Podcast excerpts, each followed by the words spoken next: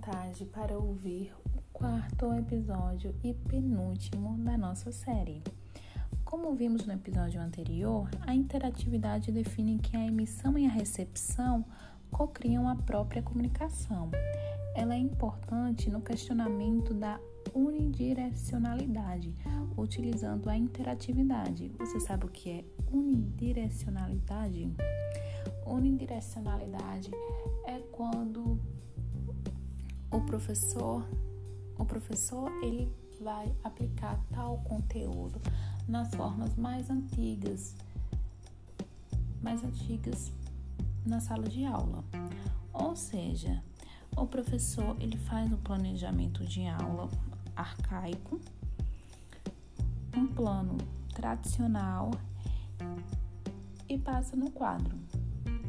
Ele, ele passa essas informações no quadro.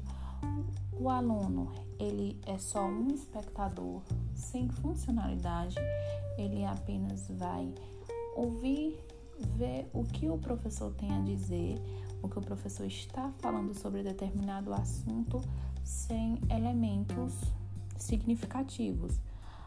Ou seja, esse aluno ele só vai decorar o que aquele professor falou através de anotações e posteriormente aplicar em provas e depois esquecer.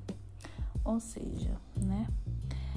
Aqui na interatividade a unidirecionalidade ela não não é importante para nós, ela não é agradável, não não é importante esse, o uso disso nesse, nessa nova rede.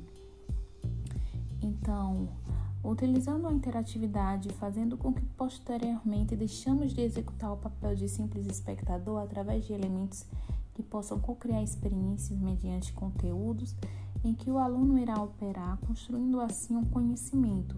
Dessa forma, um ambiente com experimentações interativas trará resultados positivos mediante exploração criativa do aluno. Ou seja, quando a gente faz um ambiente interativo, nós estamos possibilitando o nosso aluno a ter experiências com, determin, com determinado conteúdo que tenha elementos diferentes, que tenha várias alternativas de abordar o mesmo conteúdo, engajando o aluno, estimulando ele a pesquisar, a explorar, a debater sobre determinado assunto. Isso é o que é explorar a interatividade na prática. Então, o nosso último episódio será a seguir. É, espero que vocês tenham absorvido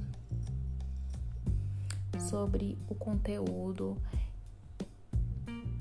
e também indicar para os amigos, caso você gostou, certo? Um abraço, até a próxima.